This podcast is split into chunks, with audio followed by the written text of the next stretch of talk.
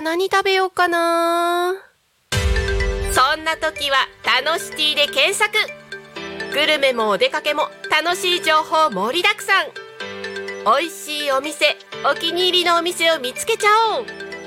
デジタルブックホームページにて配信中。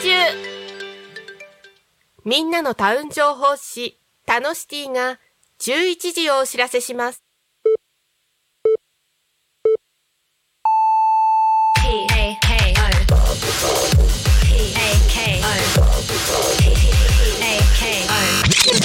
タコミン FM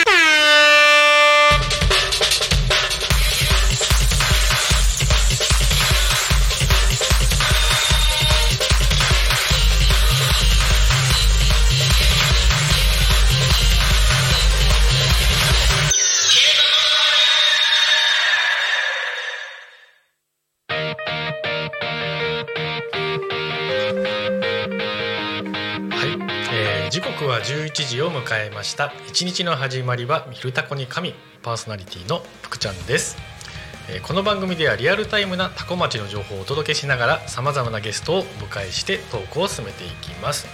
後ほどあの自己紹介していただきますけど本日ゲストとアシスタンツの、えーお二人が来てくれてますが、えーゲストの、えー、すさみゆりえさんですね。あ、ゆりえです、はいよろしくお願いします。そしてアシスタンスの、はい、えー岩井さんはい、岩井です。はい、カメラはあっちですね。はい、YouTube でも流れてますのでね、よろしくお願いします。はい、えー、タコミン FM は手段はラジオ、目的は交流をテーマにタコを中心に全国各地さまざまな人がラジオ出演を通してたくさんの交流を作るラジオ局です。井戸端会議のような雑談から、えーみんなの推し活を語るトーク行政や社会について真面目に対談する番組など月曜日から土曜日の11時から17時までさまざまなトークを展開しております。パーソナリティとしてラジオに出演するとパーソナリティ同士で新たな出会いや発見があるかも。タコミン FM はみんなが主役になれる人と人をつなぐラジオ局です。はいそういうわけで1月30日の火曜日でございますが皆様いかがお過ごしでしょうか。はいもう1月もね新年も終わっちゃいますね。新う年が俺じゃなくて。始まってる感じやね。1月がね。急に急に始めてくるからびっくりするよね。新年の はいはいはい。ね。1月もうあっという間にねよ。月末ですよ。早いですね。早いですね。だって2023年の1月がほん本当に1週間ぐらい前、ほんであっという間に2024年の1月になってよ。ね。でも2月よ。そうね。ね、今日なんかあったかいからさ、うんそうそうそう梅も咲いてるし。ね今日そう。ね。梅咲いてます？ね、さっきまだです。うちまだです。本当？へー。うちのね前にねちょっと今日見て咲いてたよね。そうそうそうそう。うん。早いですな。しかもなんか老梅とかじゃなくてね。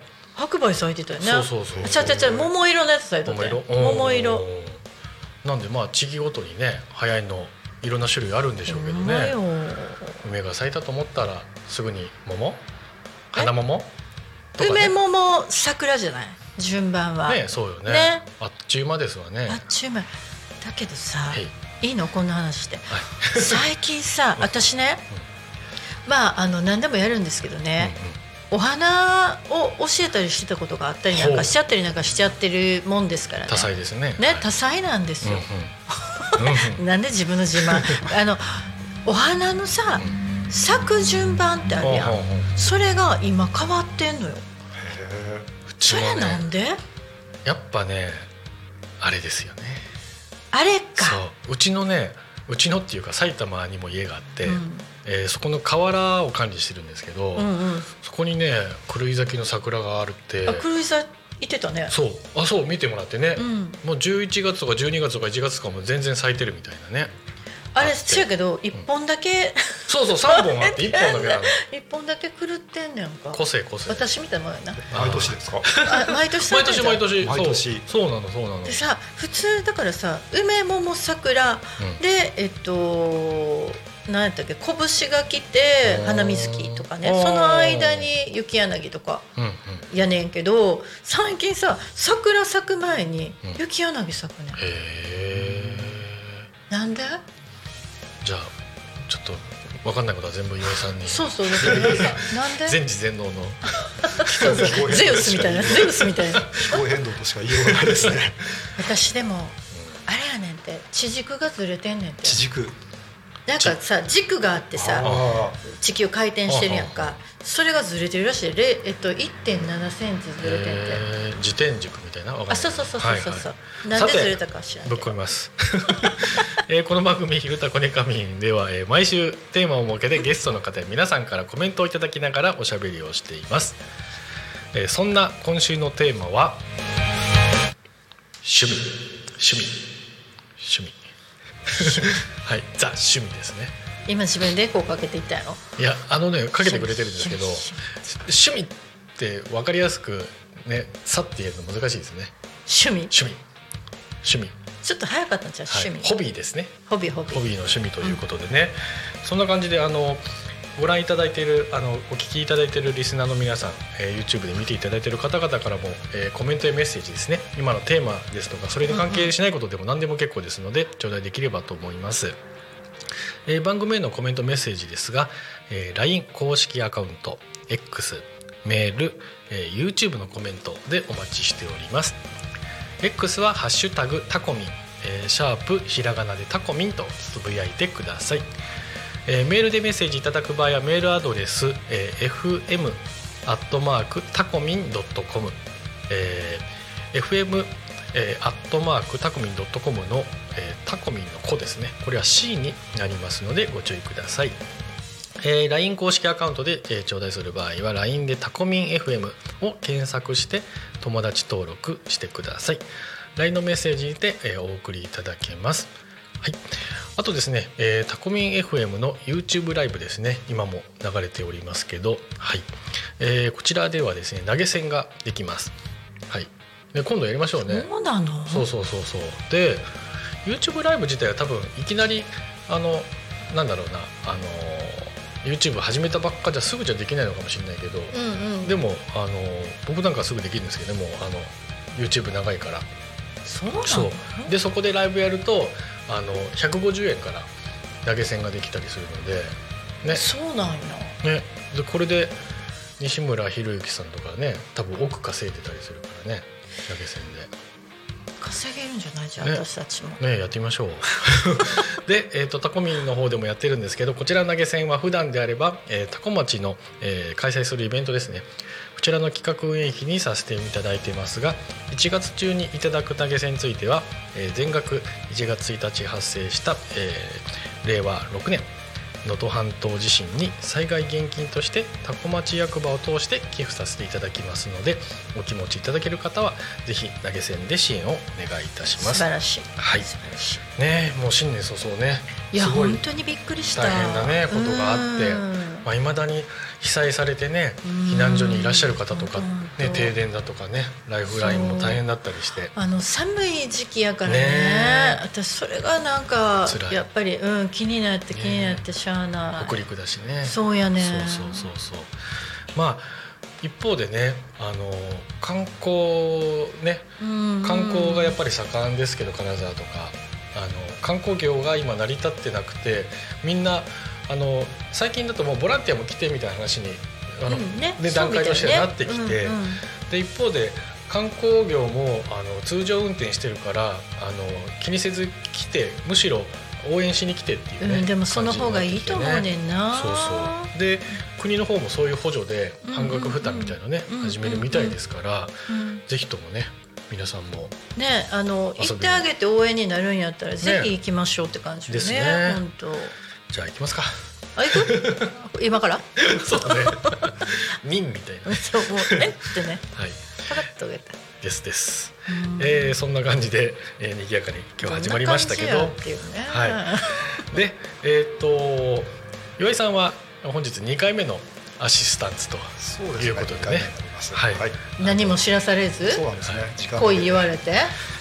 あの座ってボタン押せと、この数分ぐらいでなんとなくパーソナリティも分かったと思うんですけどまあ、とても真面目な実直な方でかつあのね。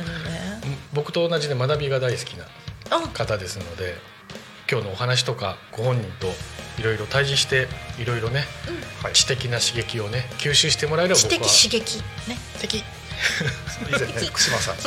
まあ今後のゲスト ゲストさんのスケジュールを教えていただいはい。そのまあもしよかったらこの今日のテーマどうですかっていうふうに言っていただいて、うん。であの私もあのすごく。そうセレクトしたんですよ、いやーだからもう何でも聞いてちょうだいよっていう話ですわ、ほんまに。さて今週のトークテーマは趣味ですが、い。えー時間が、えー早そうな岩井さんから聞きましょうか。趣味ってなんか趣味はい。あギターです。おお早い。そうなの？はいでそのおかげでですね楽器の方のギターですね。どっちの方のギターがあるっちゅうのよ。楽器以外にな。でそのおかげで最近はあのこのタコミ FM であのミキサーを務めていただいているあの、えー村田さん、うんうんうん。村田さんにそのレッスン受けてみたり。さっきの方とまた別のミキサーさんがいて、はい。そうなの？っていうかさっきのなるちゃんもあのうんミュージシャンなんですよ、え私さ、はそろそろ歌いたいねやんかやりましょう。私は歌う人なの。あそうなんですか、そう僕も歌う人ですね。え？そうなの？そうなんです。ちょっとじゃあライうん。ブやりましょやりましょう、うね。ツインギターツインボーカルで、うん。ややこしいじゃない。好き勝手に歌うっていうね。はい、ギターだけで。やります皆さんいらっしゃってください。その際は。そう。もうギターどのぐらいやってるんですか、20年ぐらい、おおじゃあ全然弾けるよ。と言ってもそんなにあの応用が効かないんですね。それであの村田さんに相談して。本当その実直なところがね応用が効かないというところもまた人間性として素晴らしい素晴らしい人。いますいやいや。えジャンルはあるんでしたっけ？えっとジャンルはアコースティックギターの方のフォークギター、はいはいはい。いいと思う。あすいません。じゃあカントリーです。カントリー。私さだからさ、うん。アコギでしっとり歌うライブを前はさちょっとわーってこうはっちゃけたライブをやったんですけど、はいはい。ちょっと第2弾はあのアコギでしっとり歌うやつをやりたかったのちょうど。えー、いいですねじゃあそういうことで。はい。やりましょう。ちょうどそう4月にうん。タコミンフェスあれ？あのそうなの？えっと天の声さんタコミンフェスって話していいんでしたっけ？大丈夫ですよ。大丈夫ですね。4月にフェスがあるんです。えそうなの、はい。あの今パーソナリティ50人ぐらいいるんでしたっけ？パーソナリティはい、はい、めっちゃいるよみんなみんなというか結構なパーソナリティも集まり、うんで出店もありワークショップもありえー、すごいすごい。そこでぜひ歌もはい。行っちゃってください。あのーどうします？世代的には何？や山崎箱世代ですね。チェリッシュじゃないよね。ああごめんなさい。流された。チェリッシュ行きますよね。チェリッシュ。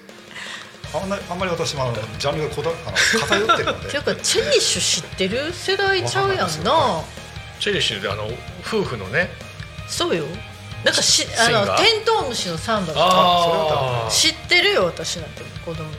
結婚式といえばテントウムシのサンバねだったんだ、そうですね。知らない世代だあその名前はわかりますえーすごいなんかショック。いやいやいやまあヤングヤングメンですからね。ねヤングメンね、はい。ヤングメンだよね。あそうだそうだ。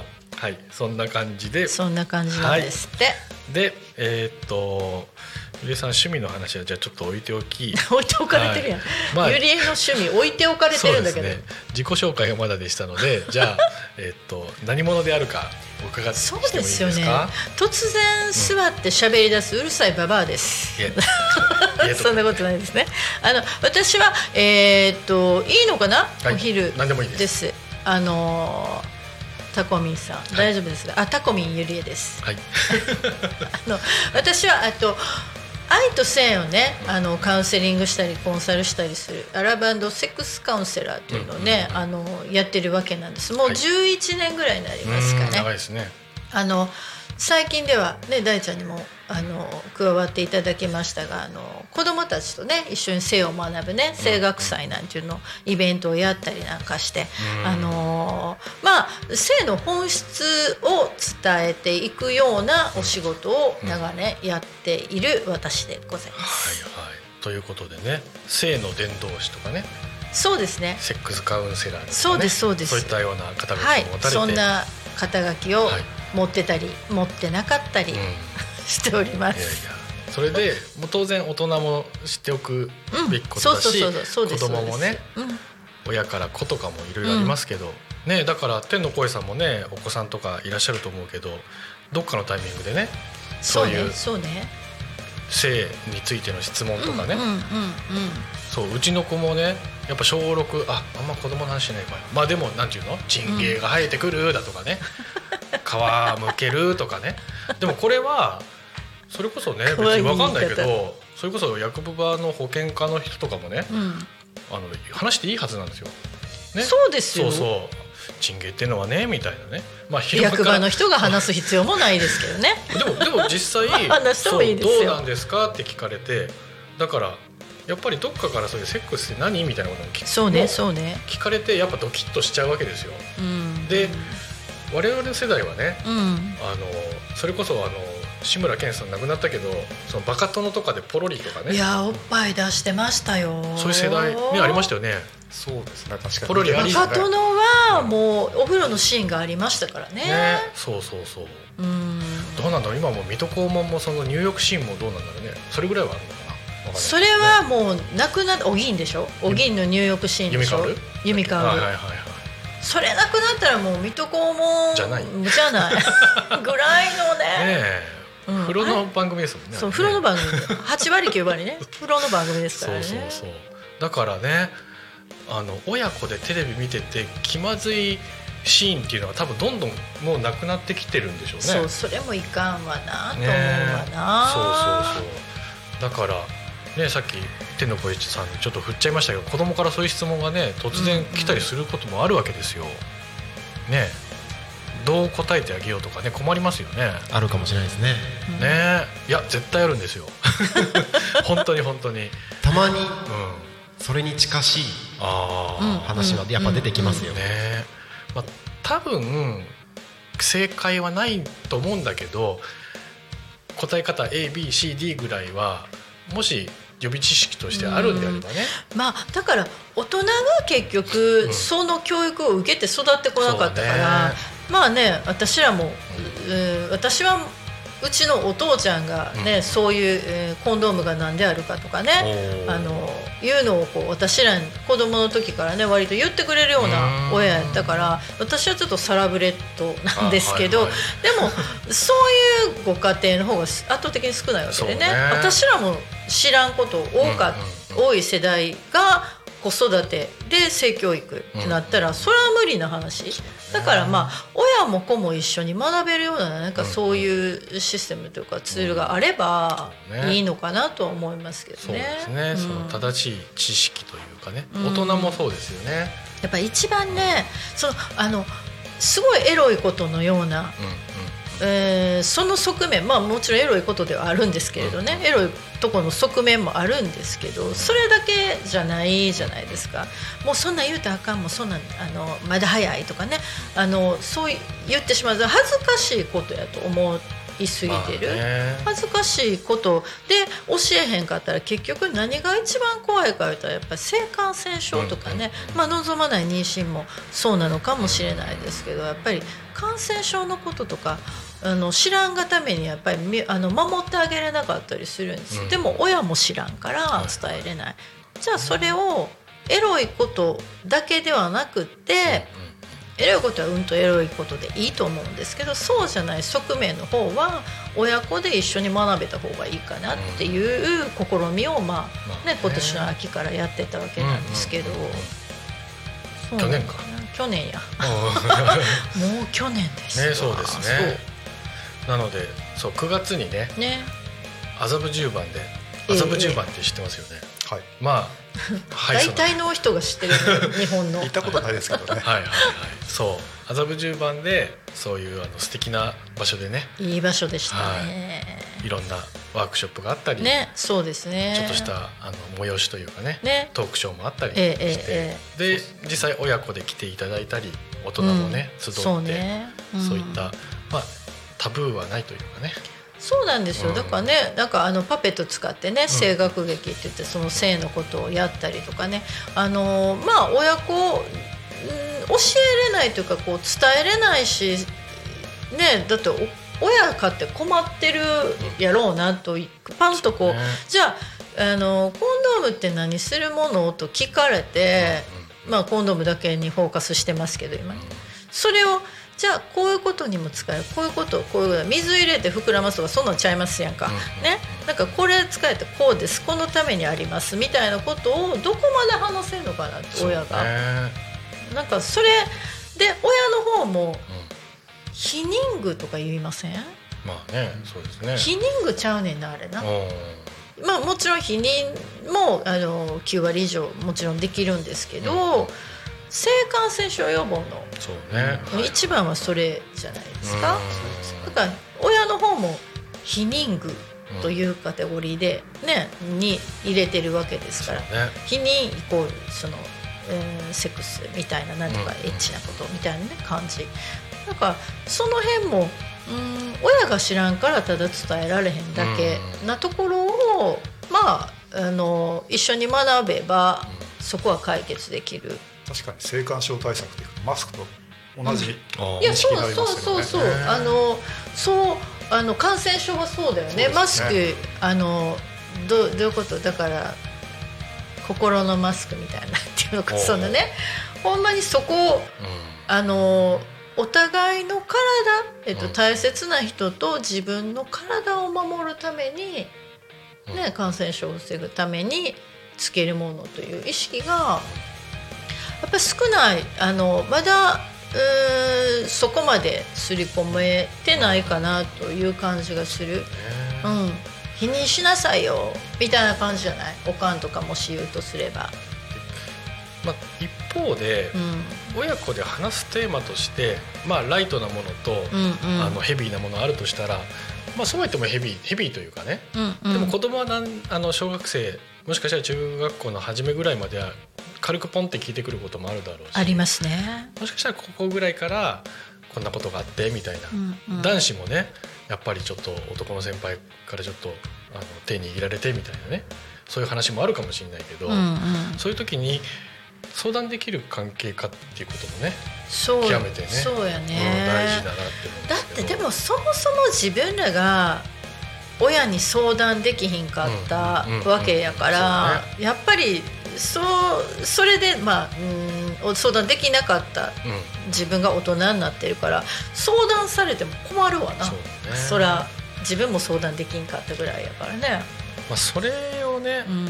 あの突然いい風にバッて変えるのは難しいんだけど難しいね。でもあのこういう人がいるこういう場所があるこんな本があるっていうことぐらいね知識として知っていて示せればね。だから自分で私も思った。ほんまに大ちゃんおっしゃる通りで、え誰誰かその、えー、しかるべきところに行けばなんか恥ずかしい親も、うん、思春期の子供も一緒に学べるよみたいなところがあればいい、ねあ親はやっぱり子供に言いづらいとはいえ言いづらいっていうのはたくさん声いただいてるから、じゃあ私らみたいなそういう場所づくりができる人がパッと来てあのいろんな大人がおるからいろんな大人に聞けるようなそういう場所づくりをしてあげればいいのかなとは思うね。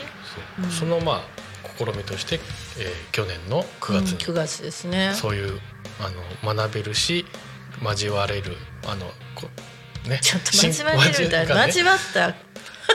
そういうことですまあその人の交流ね。そうですそう交流ができるねっていうことをやったんですよね。うんどういった質問が一番多いですか、ゆゆりえさんがその質問？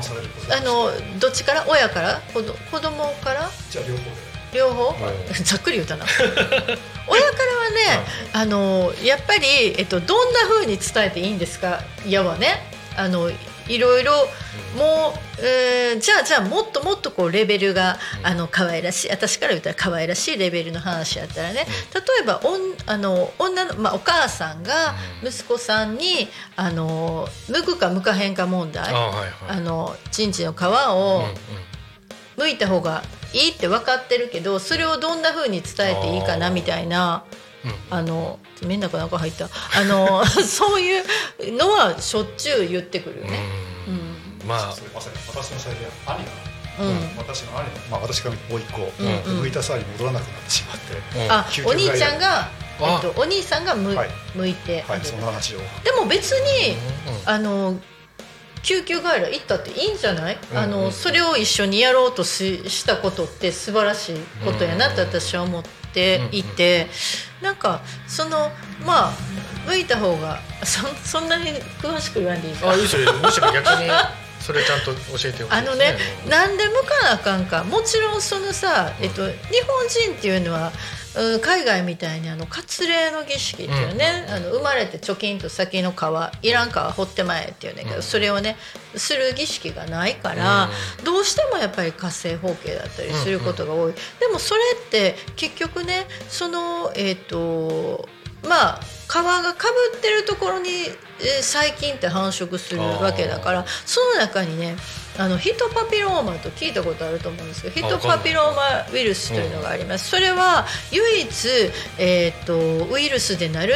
がん子宮頸がんの元なんですよ。はい。でそれって男の人ね、あの知らずに、まあ、自分はか向けてないからそんな別にね大して何とも思ってなかったとして、そこに雑菌が繁殖する。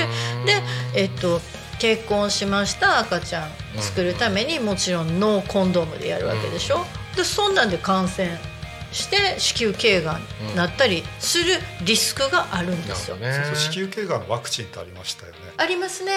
うん。あ、れそれはちょっと賛否あるので控えさせていただきます、うん。という感じ、はいはいはい。私の意見ははいね、はい。またうん。過激やったら困るやろ？あとお子さんから得る質問ってえっとね子供からの質問はほんまに、うん。えっとピュピュアなものちっちゃい子やったら、えーどうやって赤ちゃんできるあーはいはい。のですわね、うん。で、えー中学生高校生になってきたらあの妊娠したかもしれない。あっていう話はたくさん来ますよ。ーうん。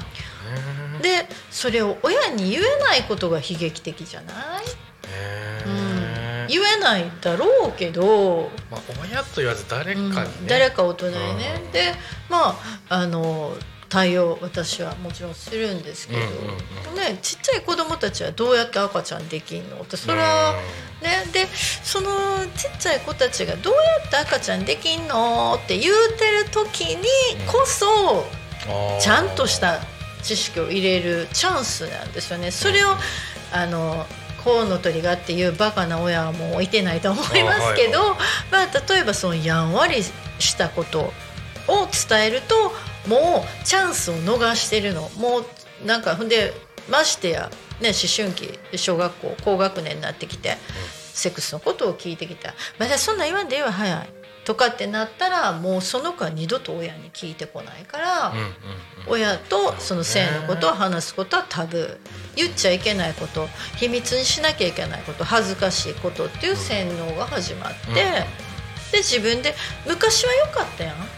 悪い先輩とかになんかいろいろリアルなこと、本当に等身大の性のことを教えてもらえてたけど今とかって勝手に携帯で動画ピックアップできるからそ,、の中にやっぱり、えー相手を著しく傷つけてしまうようなものが混ざる場合がある、うん。それは、えー性癖のようなものもあって。男性はあの闘争本能とかねそもそも持って生まれてるから、うんちょっとこう痛くするちょっと傷つけるようなものにもし興奮を覚えてしまったら、うん。何本能ですか？闘争本能。あ闘争うん本はいマンモス飼ってたやん、はい。私たちって。うんうん でそのそれはあの今もねそんなに人間って進化実は脳とかしてないから、うんあの時のままなんですよね。でそういうのが、まあ、色濃く出てるタイプの子供たちもいて、で傷つけるようなものをピックアップしてしまった時にリアルでもそれやりますよね。うんうん。だってあかんと思ってないからそれがお手本になっているからそれを、まあ、女の子ないし男の子にやっちゃう。うん。で傷ついて、うんそれこそ病院に担ぎ込まれるというケースがたくさんあると産婦人科なんか特にそうかな。だからうーんそういうもう自分であの強い刺激のものをピックアップできる世の中ですから、なおのこと早めに早めに私はもう、えっとおぎゃーと生まれたらどんな形で分かっても分からんでも性教育してくださいって親には伝えるんだけれど、あのいいね。あの分かってなくてもリアルなことを伝え続けるというのが大事。まあだからさっきも話したけど、自分が直接言えなくてもあのしかるべきところを導くっていううん。まあコネクトするね。うん。でも全てがそうなんですよね。うん。結局何でもかんでもできる親ってねもう子供できちゃったら自動的に親になっちゃうけどそうだね。何も準備もしてないわけだから、そういう時にあのつなぐことができることが、そこでなんか恥じらいだとかね、うん。うんあの間違ったらどうしようっていう思わずにね。そうやね、うん。ちゃんとそうそういうのあるよっていうのを教えてあげるっていうのね。そう。とあっという間にもう30分。前半。ちょっと喋りすぎはあん。のよあら じゃあ暴力で解決しましょうか。はい暴力で。しばき合いで。さてじゃあこれからですね、えー気象情報と交通情報などインフォメーションをしたいと思います。あ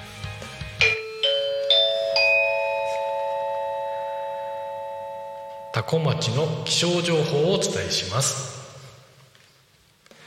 はい、えー1月30日えーっとですね11時、えー半現在のですね、えー気象情報をお伝えします、えー本日は晴れでございます。ザ晴れですね。はい。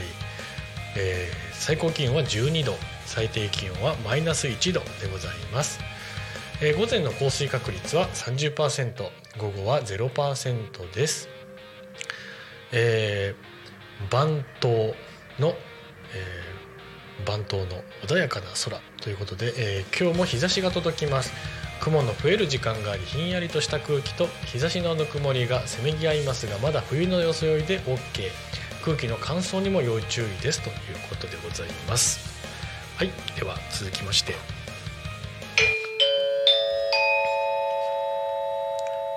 多古町の交通情報をお伝えします。はいというわけで11時25分現在の、えー交通情報になります、えーまずですね事故等は特にございません、えー通行止め規制などもございません。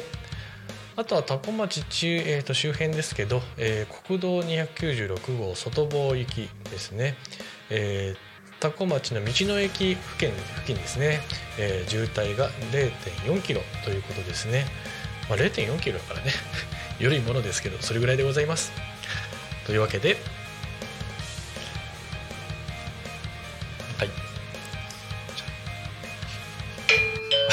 はい。小包です。失礼しました。はい。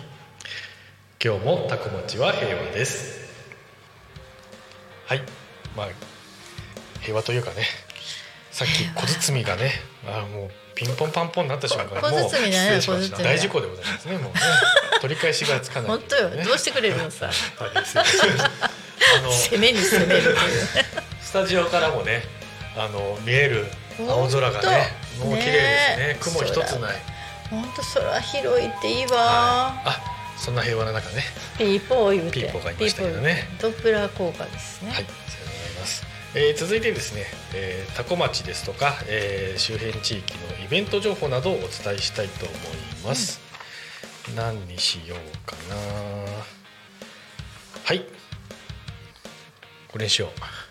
あ選べんのね、えーそうです、えーお寺とよさこい祭りだわっしょいよさこいで鬼退治大作戦。えー、in これなんて呼ぶんだろうな。天の声さんわかるかな？お寺の名前ですか？はい。長恩寺です。長恩寺。ありがとうございます。長恩寺ですね、はい。えー、と茨城県の、えー、潮来市、えー日の出4丁目7の15というのがね住所なんですけど2月3日の、えー節分の日ですね10時半から18時半頃まで、えー場所が長恩寺さんですね。こちらで、えー、とイベントがあるということですね、えー昔遊びですとかあとはキッチンカーなども来るそうですね。であとはえーっとそうですねライブなどもあるみたいですね。マルシェあとは占いなどもあってねあの盛りだくさんですね。楽しそう。楽しそうですね。ねはい。あのここからねそんなに遠くないですからね。だこもねぜひとも行っていただきたいと思います、えー続きまして、えー今日は岩井さんもいるので、えーブックカフェ。はい、えーリユースのぐるりですね、えっとこちらが匝瑳市八日市場ですね。えっと駅からも近いですか？近いです。どんぐらいですか？歩いてですか、はい。歩いて歩い歩きだと。あの2本足でこう右足左足って順番に。それか。でもそれでもやっぱはい3分から5分ぐらい。あ全然近いですね。近いね。はい、八日市場駅から、えー徒歩3分5分ぐらいですね、のところに、えー新たにブックカフェができるということですね。で、えー、とこちらですね、えーブックカフェっていうぐらいですから、えー本棚があるんですね。でそちらに、えー、と本を持ち寄ったり、まあ、あとは他の方の本読んだりっていうことで本での交流もできたりするみたいですね。でカフェっていうぐらいですからコーヒーですとか、えー紅茶日本茶ソフトドリンクなども飲めると。でかつあとはリユースですね、えー中古の服ですとかあとはおもちゃですとかいろんなものあると思うんですけどそういったものの、えーこなんていうんですかね交流というかもできると。いうことで、えープレオープンが1月27土曜から28日曜ということでもうしてる。ねしてるねできたんですか無事。その日行ってないのでちょっとわかそらないうですその何日前かにねちょっと外から見たらいい感じでまだあのトンカンやってる途中で。間に合うのかな？だからおちょうどそういうねあのまだできる途中っていうのはね見れないですからねなかなかね、うん。うん見られた方はラッキーかもしれないですけど。でグランドオープンが2月24ということですね。はい。なので、えーぜひとも皆さんもお越しいただきたいと思います、えー自分の場所づくりに活用みたいなこともできるみたいですのでぜひともですね、えーブックカフェですね妖怪市場ということでこちらも、えー皆さんも活用いただければと思います、うん。はい。そんな感じで前半が終わりました。え？あっちゅう間でございます。あっちゅう間ですよ。ようしゃべるよね。岩井さん？岩井さん。嫌になっちゃう。えー質問が長かったですね私で今回ですね、えーとまあ、性の伝道師ですとかセックスカウンセラーとか、はいそういったお話もしましたけど、ええ。ーアルベヌーゼアカデミー代表ということで。あアロベヌーセですけども。アルベヌーセ 失礼しました。セか？セですね。そうです。はいアルベヌーセ。ええええそうなんでアすよ。ルベヌーセ。アロベヌーセ。はいアカデミー、ねアカデミーっていいですね。アカデミーって、あの言うたもん勝ちですよね。ね。うん、あのまあアカデミーね 言ったもん勝ちですよほんまに、はい。アカデミックなことをやります。うん。あの学びの場所なんですけどね、はいはい。そのアロベヌーセ、うん。アロベヌーセのあの由来聞きたい？はい。もうじゃあ喋っちゃうかな岩井さんのためにね。アロ。アロはねアロハ。アロハのアロ。ね。アロハってあの挨拶だけじゃなくってね、あの愛とかうんうんそういう意味もありますよ。はいはいでベヌーセもハワイ語で、うん。えー、とヴィーナスうん。女神というねね。でそれの造語をあのなんとうん。私、タコミンユリエがですね勝手に作ったわけなんですよ。ねタコミンユリエが。あのアロベヌーセだからそれをくっつけてうん。愛の女神でアロベヌーセという名前ね。だから女神にぴったりいやいやいやいや。いやいやいや。いやね。あので作ったんですね。本当に。でじゃあ何をするかっていうとね、女性がねはい。明日もうほんまにね明日というかもう今すぐね、その学んですぐ幸せになったりとかね、うん。ああ楽しいな幸せやなって言って生きていけるための全ての学びをそこでやろうっていうね、あのアカデミーなんですよ、はいはい。アカデミー。言ったもん勝ちアカデミーなんですけどね。それは、うん。えっ、といつ設立されたものえー、12月の何日かです。ああなるほどね。っていう12月言ったもん勝ちやから。ねうん。じゃああの忘れました、何日そもそもねほんまはねえっ、とねもうね5年ぐらい前に、うんうん。私がアロベヌースアカデミーというのを立ち上げてたんですよ。でも中身をあの作る前に一回お休みしちゃったの、で良きメンバーがあの集まってきましたので、あのもう一回やったろうか言って、あのやり始めます。うん。例えば女性の体のことですよね、うんうん今、まあ、あの皆さんご存知フェムケアなんてね、あはいはい。そういうものもあのもっともっとね本質うん。を、まあ、みんな知らん情報とかね本質に基づいてやっていこうかと。ちょっとあの毛色の変わったこともやっていこう。例えばその私といえば、フェムケア？フェム。ケアをわからない方がいらっしゃいます。やだ。あ分かってます？フェムケア。わはい。フェムケアって何かわかる？かんないです。あのお股のケアですわ女性とね。何ですか？女性はね、あのお股のケアせなあきませんよ、うんうん。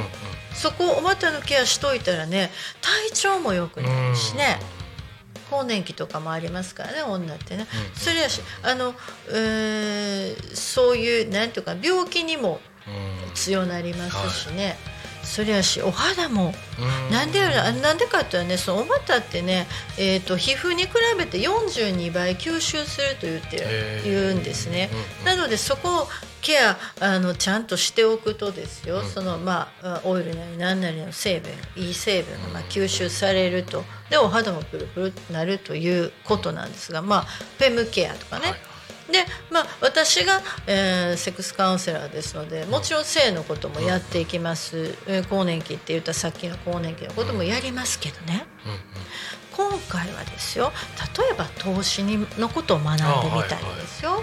うん。いろんなことねあのあのその愛とか性とか体のことばっかりじゃなくって、うんこれから生きていくのに必要な、女がこれから幸せに生きていくのに必要な、でなんで女に限定してるかっていうとね、女の人は家の太陽ですからね。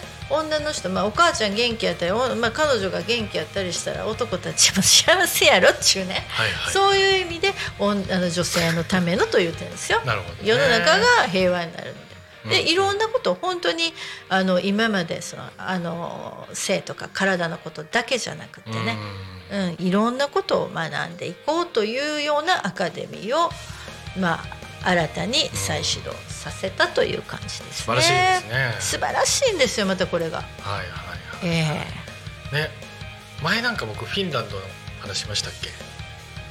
フィンランド話ですか？ああしてないかな。え夜が長いという話？ああ、うん。全然違うんですけど。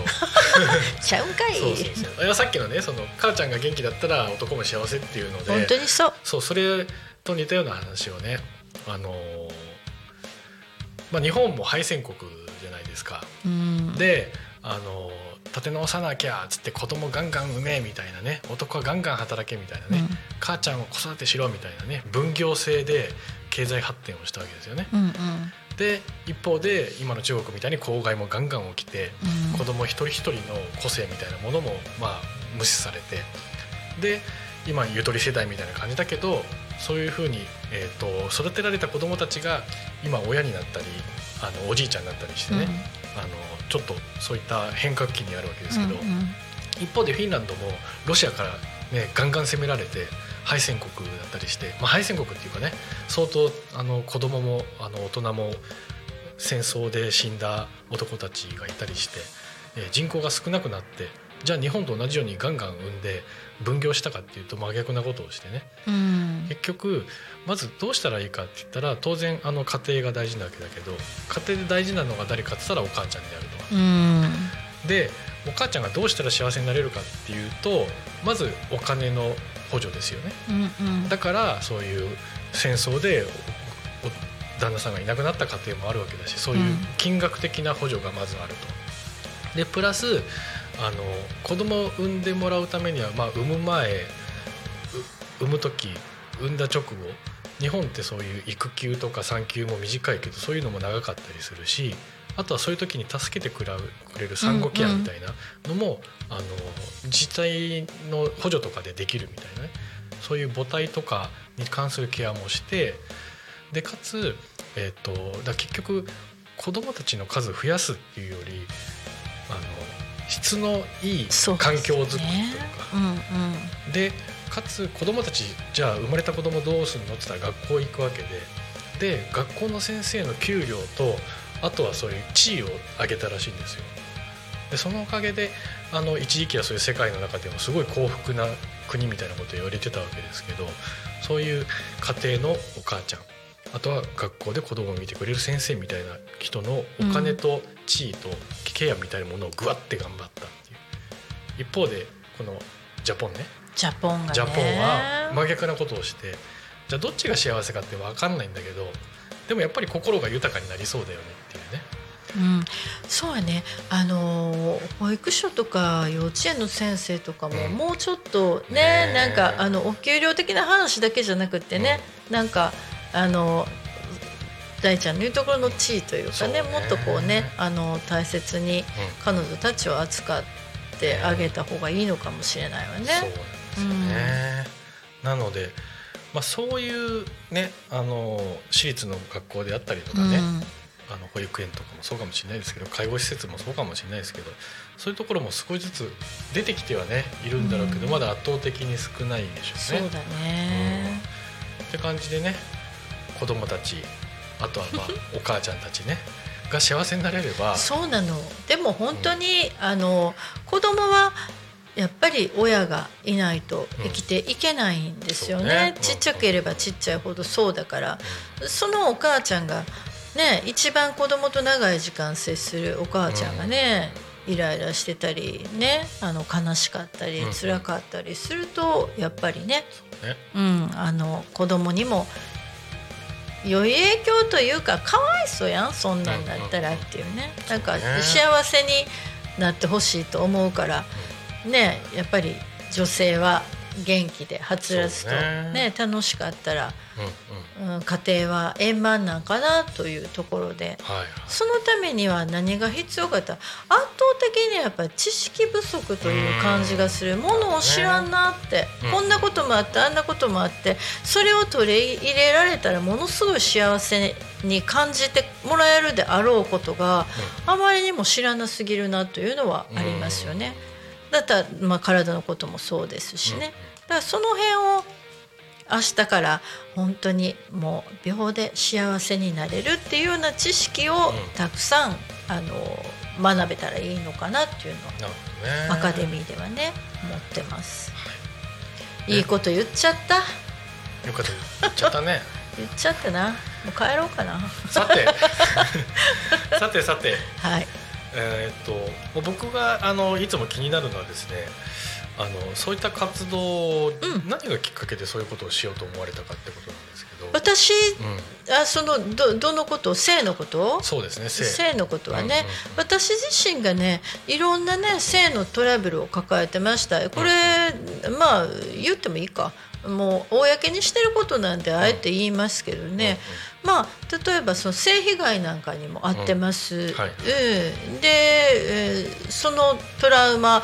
まあトラウマなんかはね何してもなくなりませんからね。ね。はい。それと一緒に生きてる割には明るいやろっていうね、うんうんあのでじゃあそれはどうやって自分、まあ、乗り越えはしてません。一緒に生きてるんですけど、うんどうやって今こうこの状態キープできてるか、うん。こんな楽しくねポップにね。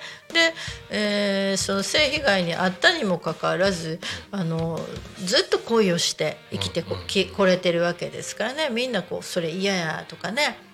思いがちあの塞ぎがちあの引きこもりがちですけどそんなこともなくね、あのまあ幸せですよ。だから。うん。でじゃあそれはなんでそうなったかなっていうところのエッセンスを伝えたいなと思ったの。私がはこう慣れてるのは、こんなことあったからやであんなことやったからこんな風な考え方にしたからやでという風に、えーそれが伝えれたらいいんちゃうかということでスタートさせた、うん。それがまあラブセックスカウンセラーのスタートですよね。でもともとは私心理カウンセラーなんですよ。ゴリゴリの。あゴリのゴリですよ。そうなんですね。ゴリゴリです本当に。ゴリエで。ゴリエでお願いいたします。あそれはえっとそういった時代があったんですか？はいカウンセリングルームでカウンセリングをしておりまして、へー。でね、はいはい。やっぱりさ、なんかさ匂うんかなうん。分からんけど最終的にセックスの相談になってたりするの。はいはいはいはい性の悩みはいおかしいな。あこんな話で来てるんちゃうのになみたいな。であまりにもその件数が増えてきた時に、うん。あ私には言いやすいんやなって、うん。うん、でもそれには自分のそういう背景があって言いやすい。でもとても大切なことよねというのでスタートさせた、ううん。ん。そもそもはもうゴリゴリの心理カウンセラーでした。なるほどね。えそれがえな何歳ぐらいの時それ心理カウンセラーしてたそれがですよ、うんうん。私ね離婚してからやからね、38とか9とかじゃない？かうーんなるほどなるほど、うん。離婚してますね。Me too でございます、はい。あのありがとうございます。なのでうん。そっからだからそれまでのもう結局は朗らかに楽しくね結婚もして子供も産んでというね、うん。あの楽しくは生きてこれてるんですけどね、はいはいなんかあのただ単純に自分が朗らかに楽しく生きてきただけで離婚した後はそれを誰かに、えー同じように、えーなってもらいたいというかなんかみんなも楽しくなってもらいたいなという気持ちはい。があったので一応うーんほんまはねカウンセラーなんて正直私カウンセラーですって言ったらカウンセラーやね、まあねはいはい。センスやから。うんうん。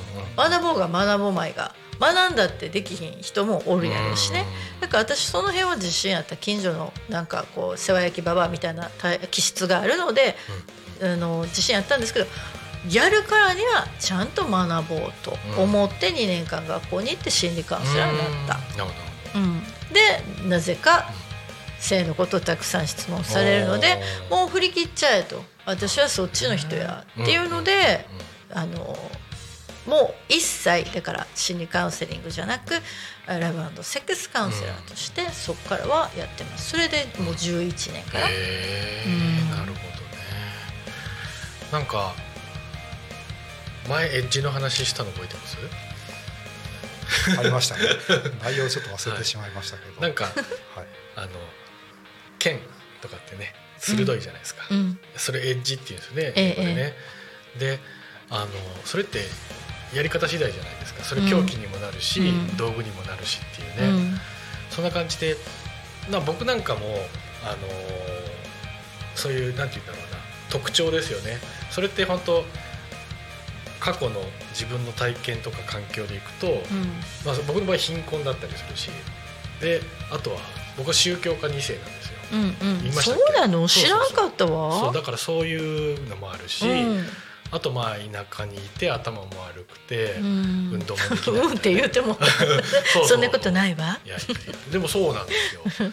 それがあるから僕はあの持ってない人の気持ちが分かるんですよ、うんうん。うん、だからでその中で自分が必要だと思ったものはあの学んでそれなりの場所まで来たわけですよ、うんうん。だから当然ながら子供に勉強も教えられるしあとはそのゼロから1というかね変わるやり方みたいなあの方法を身につけたわけですけど、うんうんでもそれも恵まれた環境にいたらそれはできなかったわけで。確かにな。それありますよね。だからこのラジオでも先日もあのーえっと温熱療法っていうね、うん。まあ、そういう療法の、えっと施術師の方がいらしたりしてでどういうきっかけでなったんですかって言ったら、あのーやっぱり親であるとか近くの方をがんで亡くしてみたいな、うんうんうん。だからそれって悲しいことだし落ち込もうと思えばねうん。落ち込めるし、引きこもろうと思えば引きこもれるわけですけそうどだよね。そこであのあそういったあの身近な人をがんで亡くす悲しみみたいなものを、えー、と同じ思いをしてほしくないみたいうな、んだから負の遺産みたいなものを生かして前に進んであの世の中にも困ってる人いるから力になりたいみたいな。うん。それが、まあ、ゆりえさんの場合はあのさっき言った性被害っていうのがありましたけどそうだね。うん。それをまあまあ、明けっぴろにせずにすることもできるし逆に分かりやすく言ってくれるからあ私もなんですっていうふうに、ね、そうなんですよね。相談ができたり。うん。だから誰しもがねエッジを持ってるというねそうねちょっといいこと言っちゃってるよね。ありがとうございます。150円です。金取るんかい。でも本当そうね。みんながみんな何かあの私なんてそんな何もできないです、言うといてそれすごいやん言うところを、全員が持ってるんやなっていうのは本当に感じるよね。ね。でもそれがあの伝えれたり教えれたりしたらうんうんいいじゃない？だから何もできないと思っても、私めちゃめちゃだし巻き卵だけはうまいこと焼きまんねんっていう人がおったらそれを教えれるような、なんかそういう、あの場でもありたいと思っているアカデミーがね。うんうん、だからだし巻き卵の会とか作ってもいいやん。やりましょう。やるんかい、でも本当なんかそうみんなが、えー先生であってみんながあの生徒であって、うん。というようなアカデミーでありたいなとは思ってます。素晴らしい。素晴らしいのよとにかく。そう、まあ、あとはねあのちょうどその9月にやったイベントの時もそうなんですけど、え同じようなことをやっている人たちやろうと思ってる人たちが、もうちょっと関わり合ってほしいなって。いやそうほんまにそう思いますわ、そうそうそう。だから、うん。まあ、これねあの聞いていただいたりね YouTube のアーカイブで見ていただいた方でね、ぜひともねあの YouTube のコメントでもいいですからね。うんあの書いていただければこちらからあのコンタクトすることもできるんでね。そうもう仲良くなりたい。うちは違うんです、うちの方針は言ってたらもうそんな時代じゃない。みんなで仲良く仲良くっていうかみんなで手を取り合ってね同じ方向性のものは仲良くしてやらなあかんと思いますのでね。本当そうよ。さてあさっちゅうて間にもう1時間でござい よう喋ったねえっと、番組からの、えーまずお知らせですね、えータコミン FM は月曜から土曜の11時から17時までリスラジにてリアルタイム放送しております。このリスラジっていうアプリを使えば全国どこでも聞けるんですね、はい。えー放送した番組はすべて YouTube と各種ポッドキャスト Apple、Spotify、Amazon Music、スタンド FM にて聞き逃し配信で楽しむことができます。すごい。はい、で今日もですね、えーこの後も、えーいろんな番組があります、えー12時からプチヤマとしぐさお稽古、えーパーソナリティは高島陽子さん、えー12時半から高橋ラジオ陽気でいこう。パーソナリティは金村さん高安さん有田さんですね、えー14時からユッキーの全部見せますかっこいい大人の挑戦。ね。かっこいい大人の挑戦。いい番組ですよね。すごいいい番組。はい、えーパーソナリティはかっこいい大人集団新選組さんですね、えー16時から「ゆうたこに神」えーパーソナリティはポン太郎さん、えーゲストには、えー有限会社毎日薬局の尾関さんですねがいらっしゃるということです。はい、えー続きましてですね、えタコミン FM 関連のイベントのお知らせです。えタコミン FM 主催ワークショップフェスが、えー12月12日月曜祝日にございます、えー13時半から16時までで会場はタコラボですね、えー参加費は、えーワークショップによるんですけど500円とか1000円ぐらいでできるそうです、えー手作り小物ですとかあとは、えーチョークアート。えーオリジナル花瓶ですとかあとは、えーキーホルダーとかですね。そんな、えーワークショップなどに、参加ができます、えー続きましてあ今日も話したタコミンフェスですね、えータコミンフェス2024ということで、えー4月の28日の日曜ですね、えー時間が10時から16時、えー会場が、えー、タコ町あじさい公園レインボーステージでございます。こちらで公開生放送ですとかキッチンカーなども出まして、えー私も出店しますので、はい、皆さんもぜひ演奏で来てください。はい。えー最後ですがタコミン FM ではタコミン新聞ですねというフリーペーパーを作っています。えー、タコ町を中心に7000部発行していまして、えー今年からは毎月発行になりますと、えーこれに合わせてタコミン新聞を一緒に配布してくれる仲間を募集しております。あの、まあ、タコミン FM とかね地域活動とかで関わってみたいなっていう方はこれを機にね、えーちょっと新聞配布どうちゃら聞いたんだけど関わりたいみたいなことねぜひとも言っていただければと思います。詳しくはタコミン FM の LINE までご連絡をいただければと思います。えータコミン新聞には地域の子どもたちに関わる記事、えー参加タコミンタコミン FM に参加した方々の情報などですねそういったことも載っております。はい。というわけであっという間ですが、えー今日の感想をじゃあ、えーアシスタンツの岩井さんから伺っていいですか？タンツ。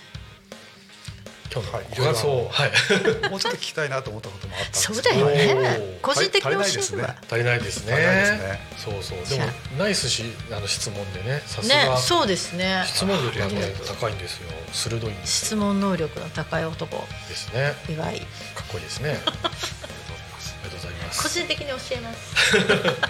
ぜひぜひぜひ。さて、えー、ゆれさん、はいはい。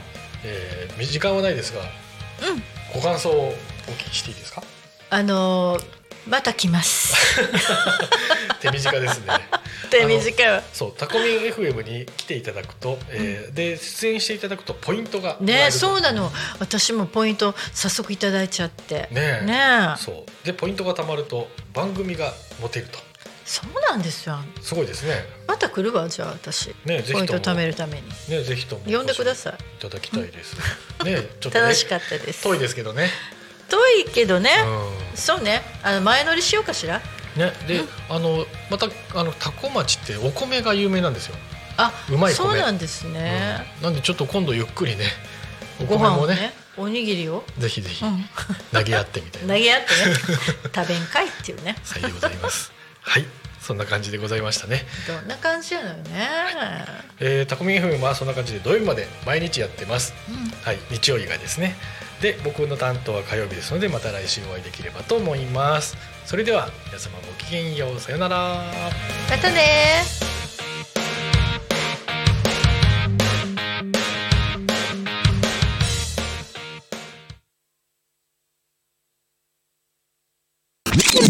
Talk Me FM.